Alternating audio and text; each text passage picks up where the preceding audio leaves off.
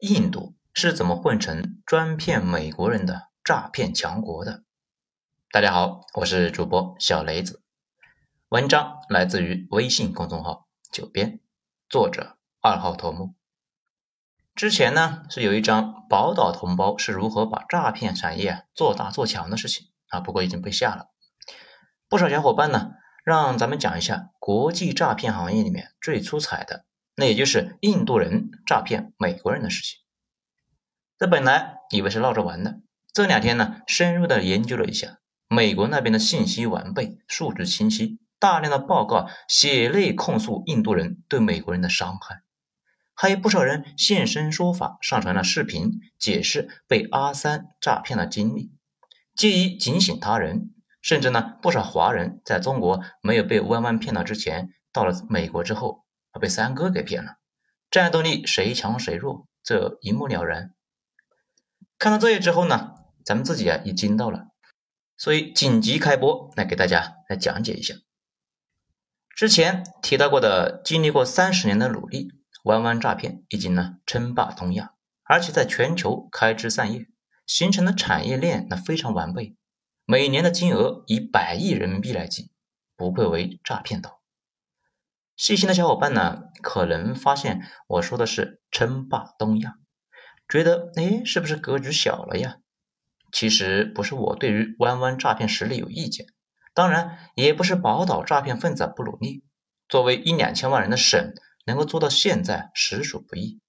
但是在亚洲的西南部，有一个真正世界级的诈骗王者，谁呢？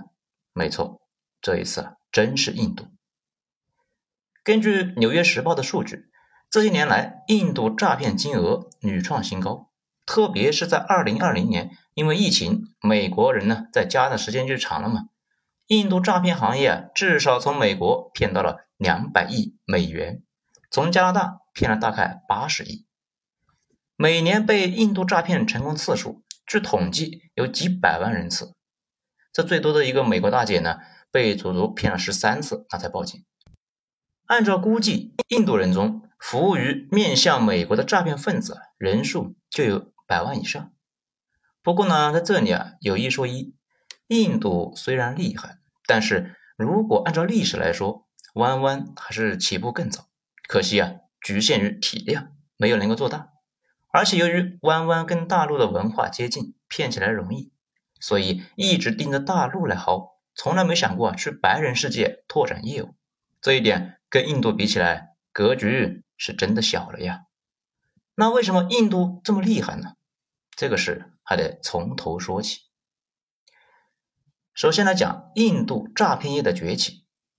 众所周知，中国当初承接西方的制造业的时候，印度凭借英国殖民时期普及的英语的便利，承接了西方一部分的办公室业务。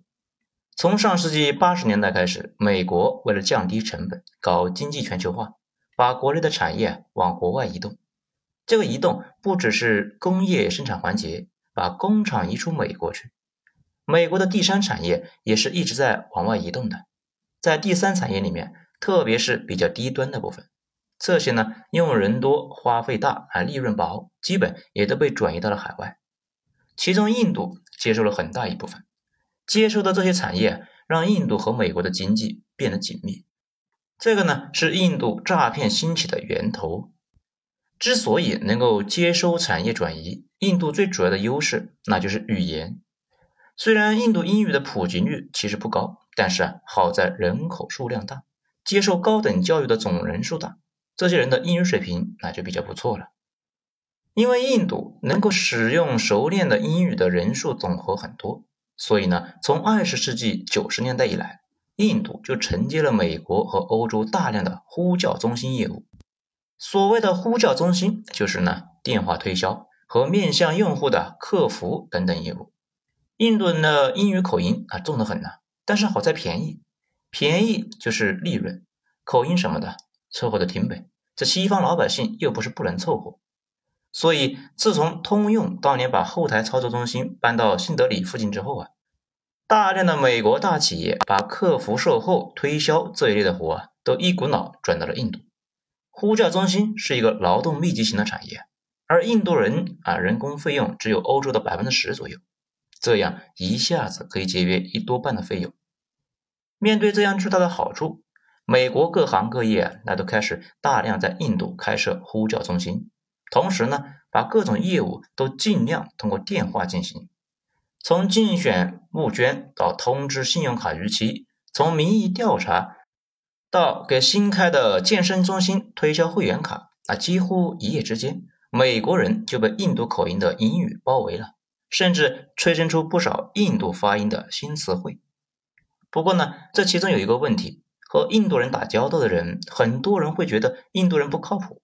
这一大原因呢，就是印度人啥事啊都是 no problem，或者呢 yes，然后呢脑袋就跟摇头驴一样啊瞎转。其他人听他们说啊 no problem，就以为印度人已经充分的了解问题，并且胸有成竹，能够搞定。其实呢，他们的意思是，你的问题我大概听清楚了。能不能搞定，看缘分吧。啊，这样就衍生出大量的误会。如果是在印度日常生活，大家都是这样的，那还差不多可以接受。如果是隔着千山万水，一个半夜汽车抛锚在半路上报修的车主，再问你半小时啊，师傅能不能够到啊？客服来一句 “No problem”，车主肯定是满意的挂了电话。然后客服过了四小时以后，等修理工上班了再通知去修。估计车主啊，说不定已经拿着枪到汽车销售中心了。所以呢，印度呼叫中心第一课就是要学会说 “no”，把 “problem” 咽到肚子里面。但是印度客服不靠谱，在美国那是人尽皆知。加上印度口音实在是有点重啊。简单的事情呢还好，一旦复杂就很容易鸡同鸭讲。日常问题，美国还能够接受印度人的服务。如果是投诉或者是涉及钱的问题，大多啊都会表示，请找个美国人和我说话。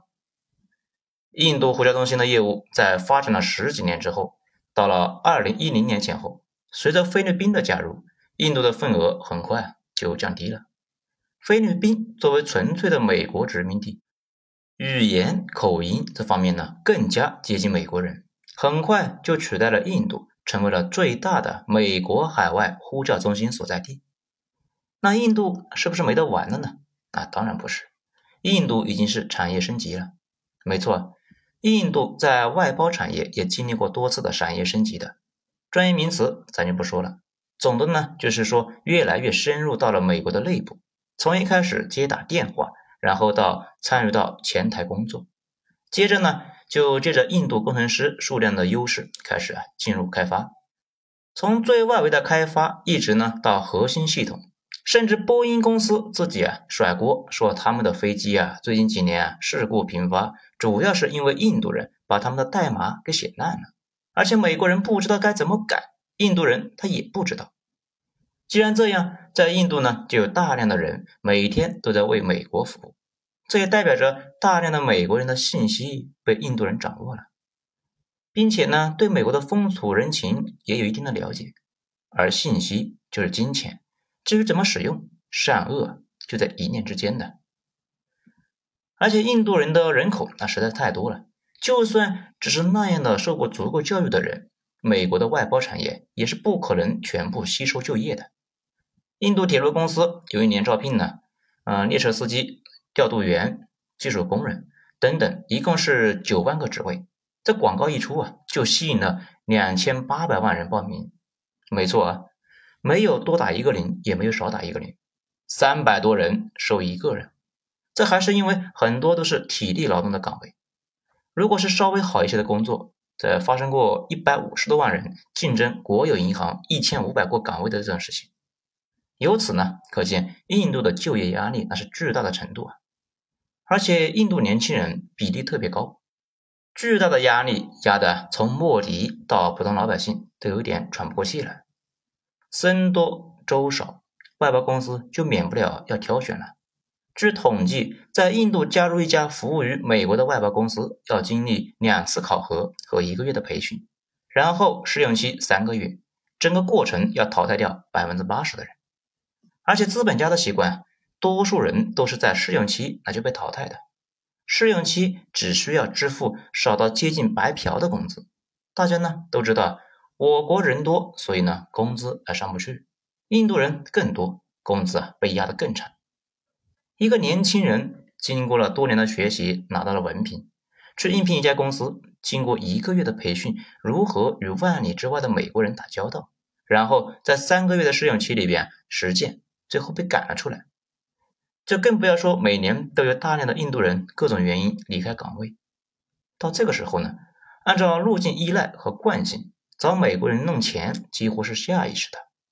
刚学会的说话的小技巧，那正好呢可以用一下。这样做呢，其实很容易理解。如果到过印度，第一印象呢就是触目惊心的贫困和落后，然后就是印度人那一种啊，要是他不占你点便宜啊，似乎就对不起自己那个劲头。而且印度人所谓的态度和乐天性格。使得他们对于被当场戳穿骗局毫无心理负担，完全不生气。所以呢，只要我脸皮够厚，尴尬的就是你。这么多的 buff 叠加起来，印度人民依靠手里的电话报答美国人的时候，终于到了。这有人说呢，诈骗是需要技术；有人说需要组织能力；有人说啊需要运气。其实呢，电话诈骗这些都需要。但是都不是很重要，主要是要有足够大的数量，数量起来了，成功率那就低一些，依然可以有很多的收获。印度对美国人的诈骗，总的看起来那没有什么新意，没有什么非常惊艳的神操作啊，不外乎就是跟你说啊，给你钱，或者说啊要罚你钱之类的，大家日常都接触过，所以呢就不在这里呢细说了。不过其中有几点那比较有意思啊，值得单独拿出来说一下。第一个就是税务的问题，这里呢就要先说两句美国的税务系统，这个玩意儿特别复杂，而且没有代缴代扣，必须呢自己上报。如果不找专业的会计师啊，连交个钱你都不知道该怎么交。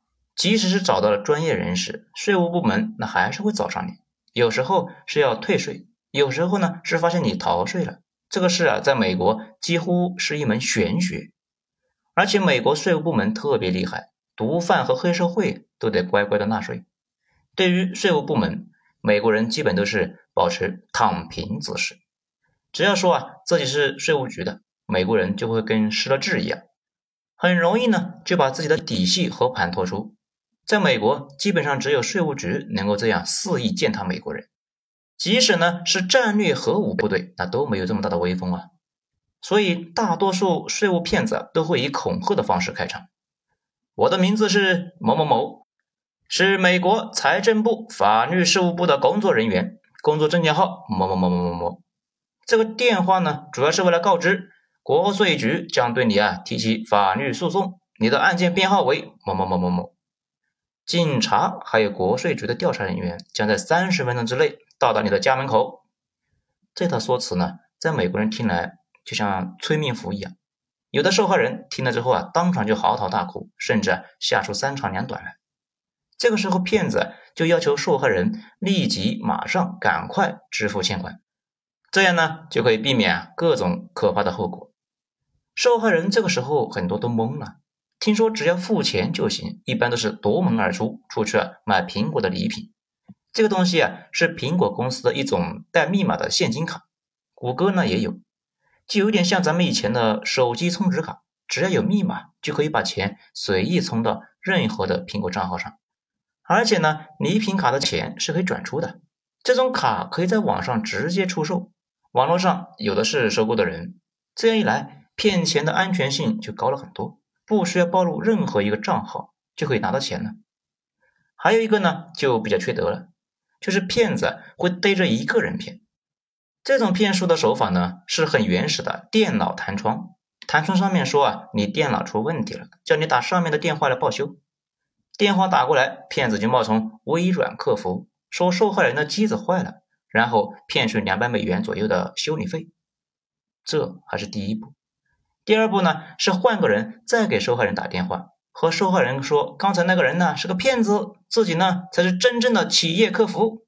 通过远程发现有人在盗取了受害人的信息，然后印度骗子呢，这个独树一帜的大杀器啊，人工病毒就上场了。所谓的人工病毒呢，就是远程控制桌面的一个软件。骗子就谎称刚才那个人呢是在受害人的电脑里面种下了一种新型病毒，一般的手段无法消除，必须呢用自己提供的杀毒软件才行。前面说了呀，上当这个是连电脑弹窗都不知道怎么处理的人，这个时候基本上他都傻了，骗子说什么他就是什么。电脑只要被人远程监控。这可以操作的空间就多了去了。骗子呢会让受害人一个一个的检查银行账户，然后把假的银行界面推给用户，就可以得到卡号、密码了。到这一步呢，受害人银行卡户的钱呢，那基本是保不住了。因为家用电脑操作系统基本都是微软，所以啊，大量的美国人吐槽微软是垃圾系统，不断的被骗子攻破，然后呢，自己的钱就稀里糊涂的就没有了。甚至有人还控告微软，说他们的客服与骗子合起伙来欺骗老百姓。而微软呢，则是无数次发表声明，说前后两帮人都是一伙骗子啊，自己实在是躺枪啊。这不过前面都说了嘛，被骗的受害人是连电脑弹窗都不知道怎么处理的人。对于微软的解释呢，根本就不信。这些人别看面对骗子啊，被忽悠瘸了。但是呢，对于微软都是啊重拳出击的，大肆的传播各种流言阴谋论，这弄到后来，比尔盖茨在美国成了专业躺枪的，有啥坏事出了都要拉他出来客串一把。盖茨在民风淳朴的美国人那里啊，坏事做绝，不仅呢给他们的电脑弹窗，还要通过疫苗给大家植入芯片，到时候在大家的脑子里面弹窗，你说坏不坏啊？这作为资本家。赚了点钱挨骂，那不寒碜。但是呢，你赚钱我挨骂，那就不能忍了。所以微软对于打击印度骗子啊特别卖力。他们根据自己的技术工具，每天识别大量的可疑弹出的窗口，并且将结果转到执法部门，甚至呢不惜万里迢迢来到印度，帮着印度警察合作逮人。还传出了为了重判罪犯，微软呢花钱贿赂印度法官的消息。所谓有钱能使鬼推磨，微软几次重拳出击，每一回啊都能够把印度警察的积极性调动起来，甚至让印度警察大队的人马半夜啊偷摸进村里面逮人。这一来，骗子们知道了微软那是不好惹的呀，于是也不带着微软这一棵树吊死，搞起了利益均沾，也就开始呢冒充苹果、谷歌、脸书、亚马逊这些企业。反正被骗的受害人是连电脑弹窗都不知道怎么处理的，只要这些企业名气够大，足够给骗子提供一个听起来比较可信的身份，那就可以了。甚至还有冒充可口可乐、还有耐克这些公司的，真不知道骗子是怎么忽悠的。反正呢，各家大企业在美国普通民众那里的名声特别差，就跟邮局差不多。美国那个邮局呢，也是个梗。邮局又慢又蠢，还丢东西。他们私下里面叫“美国丢局”。很多人都认定不是自己蠢，而是认定这些企业都是骗子。很多美国的上层人士也就被这些言论吸引，或者呢是被说这种言论的人手里边的选票给吸引，也就加入了大肆批判各大企业。当然呢，考虑到美国人非常多，可以采用啊撒最大的网套最蠢的鱼这个策略。用拨号软件把自己的电话改成信用卡客服中心，直接跟美国人说啊，你的信用卡被盗了，需要帮你呢紧急锁定，请提供账号密码。美国基层人民那是很淳朴的，不然也不会相信川总的鬼话。这类的电话打多了，总会有那么几个傻子会上当的。但这种手法现在干的次数太多，傻子不够用了，也就那比较少了。还有一个事情呢，手法是非常的简单。就是弄来美国高中生的姓名和手机号，这个数据呢，乍一看没什么用处。高中生又没有多少钱，在数据市场上就很便宜，可以买到。骗子呢打出电话，然后就问你是不是某某某啊？啊，对面说是的，骗子就严肃的说我是 FBI 的某某某啊，根据我们掌握的信息，发现你在一次聚会期间有非法行为，需要你呢配合调查。这个时候啊，接电话的高中生估计就吓傻了。美国的法律对于未成年人有很多的限制，比如不许考驾照，不许抽烟，不许喝酒，不许抽大麻，不许持枪。啊，这里呢要澄清一下啊，有的人呢说美国啊不许高中生抽烟喝酒，但是啊合法抽大麻，这是瞎说啊。美国大麻即使呢在合法化的地方，未成年人吸那也是绝对不合法的。但是美国加高中生加聚会这种场合干点啥法律允许外的事情太正常了。别的不说，喝酒这一条基本上是不可避免。而且喝了酒，哪里还记得自己到底做了啥呢？连自己姓什么都能忘记啊。而且骗子说了是一次聚会，又没说哪一次。美国高中生聚会啊，比考试还要频繁，这哪里还能记得清楚呢？受害人到底是一个十几岁的半大小孩呀，被吓住那是大概率的。再就要说起骗子给自己设计的身份，FBI。小伙伴们呢，如果看美剧啊，就很多是描述 FBI 的。觉得这帮人有点厉害，在美国民众那里啊，FBI 更加离谱，基本上呢是和电影《黑衣人》这里边的特工差不多，心灵感应加外星黑科技加洗脑加窃听监控加飞檐走壁等等等等。对于一个普通的高中生来说，F B A 这种组织距离自己太遥远了，但知道这玩意特别神通广大。今天突然打电话来说自己干了啥违法的事情，本身脑子呢就被青春期的荷尔蒙分泌的弄得是很容易激动，这一下直接就是超频叠机了。一般这个时候，骗子会通过引导，让受害人会声泪俱下的承认犯法了，然后大度的表示那样念的你是初犯，现在呢可以给你一个改过自新的机会，只要支付几百美元的罚款，然后啊。在电话里边做一番保证，以后好好做人，天天扶老太太过马路啥的，那就行了。至于罚款为什么要用礼品卡呢？躲过一劫的受害人心里都已经乐开花了，哪里在意这些细节呢？而且在事后很可能把这次经历啊告诉身边的朋友。高中生的朋友大多啊都是同学啥的，说不定很快也会收到骗子打来的电话。有了朋友提前打的一个预防针。这一次呢，骗局更加顺利。这种事情发生的多了，FBI 收钱就可以放人一马的人设就被传播出去了。下一次接到 FBI 的电话，大家第一反应是可以用礼品卡贿赂一下执法人员。这说起来呢，这种诈骗虽然骗子在印度，但是受害人在美国，按照管辖权的划分，属于美国执法机构管。这个呢，正好是 FBI 的工作。作为本来在美国人民群众里面形象就不算太正面的组织，现在又被一帮骗子利用，这成了一个背锅的。是可忍，孰不可忍呢？真的 FBI 风风火火的就跑过来印度抓骗子了。不过呢，他们比起大企业在印度的影响力差多了。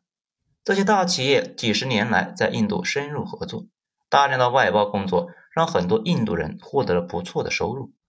还有很多印度优秀的工程师在美国拿着工作签上班，每年印度人打工寄回上千亿美元的现金，这些钱是印度填补贸易逆差的重要途径。印度呢，从民间到政府都很重视自己在美国大企业里边的形象，所以微软来印度呢，要求逮人啊，各方面都积极的配合。FBI 来了之后，那却要走流程，要知道。在印度走流程，那是要死人的，不是夸张。任何跟他们打过交道的人，那都懂。那么能够逮到吗？偶尔呢，也能够逮到。这比如啊，评论区这个图片，大家看一下。这一伙人呢，是诈骗了美国一千四百美刀啊。被抓到之后，《纽约时报》专门是登报批评了的。不过，大部分人想抓人的时候是非常非常难的。面对印度人，所有人的格局。都太小了。好，咱们呢再说一下逃跑的艺术。和弯弯团伙那种几十人甚至十几人打一枪换一个地方的不同，印度百分之九十五的诈骗分子啊都是在百人以上的大型组织里边，分工明确，更加专业，更加职业化一些。一般都是散布在大城市的郊区、农村或者是平民社区里边。甚至呢，印度的报刊刊文手把手教你啊，怎么识别诈骗村。大家都知道啊，印度的基础设施啊非常落后，大多数地区呢，包括要声称要赶超上海的孟买，城里面各种线那都是支棱在天上啊，看着就跟蜘蛛网一样，密集的程度感觉就是飞机掉下来了，那都不能落地，直接就弹回天上去了。这不是印度人喜欢这样，这一啊是没钱，第二呢是印度人喜欢凑合，觉得只要能够用就行了，何必计较那些细节呢？断电断网啊，修了就是，又死不了人。再说印度死点人那也不算大事。但是呢，小伙伴，你说要是正在和受害人谈着敲诈诈骗的时候，那边呢要给钱了，骗子这里啊突然是网断了，甚至是电没了。这么刺激的事情，那真的是能够闹出人命来的。所以，如果是到印度的大城市，比如新德里、孟买、班加罗尔，这小伙伴啊，你来到郊区某个村落或者是社区，发现这里道路崎岖狭窄、破破烂烂，但是呢，电线网线那都入地了，这里啊一般就有问题啊。事出反常必有妖，可能你是进了诈骗村了。除此之外，要是呢，四周看看，发现只有一些老弱妇孺和各种动物盯着你看，这个地方有问题的概率那就更大了。这里呢，要说印度的一大特色，就是满大街都是闲逛的人，也就是中国所谓的“街溜子”。因为经济产业的问题啊，再加上人口实在太多，大量的青壮年没有工作，或者是工作不稳定，城市街头闲逛的人特别多，而且非常的两极分化。要不呢，就是到处溜达；要不就是躺在那里啊一动不动，身上落满了苍蝇。你呢还以为他挂了，那其实没挂。人家呢那只是开了低功耗节能模式，吃一顿饭可以躺两天，非常环保。剩下的人呢就跟游戏里面的 NPC 似的，没啥目的啊，四处走来走去的。一旦路上出了交通事故，就会有一大群人围上去，把路啊堵得更厉害。这要不呢？有人说嘛。印度交通四大毒瘤：牛、猴、街溜子，还有满大街的三蹦子。如果呢，在一个村里面，你发现没有青壮年的男士看你，但是呢，老幼妇孺对你紧盯不放，大概啊是把你当成了印度警方，甚至是美国来的侦查人员呢。这种村子或者是社区都是男女老幼齐上阵的，人人都有分工，老幼妇孺大多都是放风的。只要你安静离开啊，都不会有事的。这些放风人员线路啊，比想象的要长得多，一般都是会撒到最近的城市的警察局啊。当然了，村附近的小警察局基本上那是被买通了，行动呢也都会通知他们，而且呢还在最近的大路岔口布下眼线，一旦发现警察局有大规模的出动，就报告。要是大路上有大量的警车下了路口，那就是肯定朝这边来了。只要确定有问题，整个村子都会行动起来，倒是不会武力对抗，而是啊全村跑路，真的是跑路啊！首先是正在忙活的诈骗分子开始啊清理数据，把所有的资料都删除掉。当然，备份是存在世界上某个服务器里边的，只是现有的数据呢清理的是干干净净的，每个人的电脑直接格式化，然后全村直接拉闸断电。所有的诈骗分子全部步行的往外走，剩下一村的老幼妇孺在那里啊等着警车来。整个过程呢，听着事情不少，但实际上也就几分钟。以印度的路况，这个时候警察下了大路，到了村口估计还早呢。路上碰上几头牛啊在戏耍，大家呢还要耐心的等牛离开，还有各种没有后视镜的三蹦子到处飙车，非常影响车速。所以。等到警察来到村里面，会面对一种诡异的现象：整个村子一片安静，除了几只动物，街上一根人毛都没有。挨家挨户敲门，那也没人开门。闯进去呢，看到的不是老人就是小孩，问啥那都不说话，就盯着你看。在进入前期锁定的目标房屋，那就会看见一排排的电线和网线头，偶尔呢还有没法搬走的台式机。抽了一半还在冒烟的香烟，喝了一半的茶都还是热的。想打开电脑看看，发现居然村里都没电。就算把电脑弄回去，也发现连操作系统都没有。这时候呢，警察估计就会有陷入了一种人民战争的汪洋大海的感觉。绝大部分的时候都扑个空。极其偶尔呢会碰上艺高人胆大的警察，一举摧毁诈骗团伙，逮捕呢几十上百人。不过又有个问题啊，就算抓到定罪，那非常非常的难呢。法律是讲究证据和程序的嘛，总得有受害人和证据链什么的。跨国诈骗收集这类的信息非常非常难。比如啊，张三几个月前啊骗了美国人，数据呢都被他删了。那个美国人也不认识张三，甚至他们觉得所有印度人说话都差不多，怎么起诉嘛？所以抓回去，过几天又放了。就比如啊，咱们那个评论区那个图片里面那个诈骗一千四百万的案件，现在就很麻烦，因为没法明确他们到底骗了谁，被骗的人也不知道被谁骗了，可能也会被啊无罪放掉。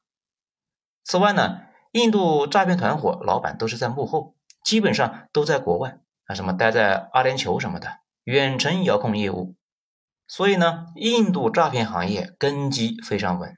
就跟弯弯的诈骗犯一样，往往打掉的全是基层据点，很快就可以重新建起来。在最后啊，说一下，研究完印度的诈骗经历啊，咱们对弯弯是很失望的。这伙人当初是先把岛内给干内卷了，后来又跑到大陆来骗，混不下去之后躲到东南亚继续骗大陆，就是呢不好好学习外语去发展一下海外市场，基本就卷到基因里面了。此外，也对印度人刮目相看。这伙人不简单啊，竟然把业务做得这么大，而且在疫情期间身残志坚，顶着巨大的压力，百尺竿头更进一步，扩大了在美国的诈骗业务，丝毫不讲武德的偷袭了美国这个老同志啊！不得不说，确实有几把刷子。而且呢，印度诈骗犯唯一的威胁就是美国人的智商。美国人一天不提升智力水平，他们就一直有套利的空间。不过，诈骗终究是违法的，大家不要学习他们哟。好，本章就全部讲完了，谢谢大家收听。咱们呢，精彩下章接着继续。我是主播小雷子，咱们下章接着见。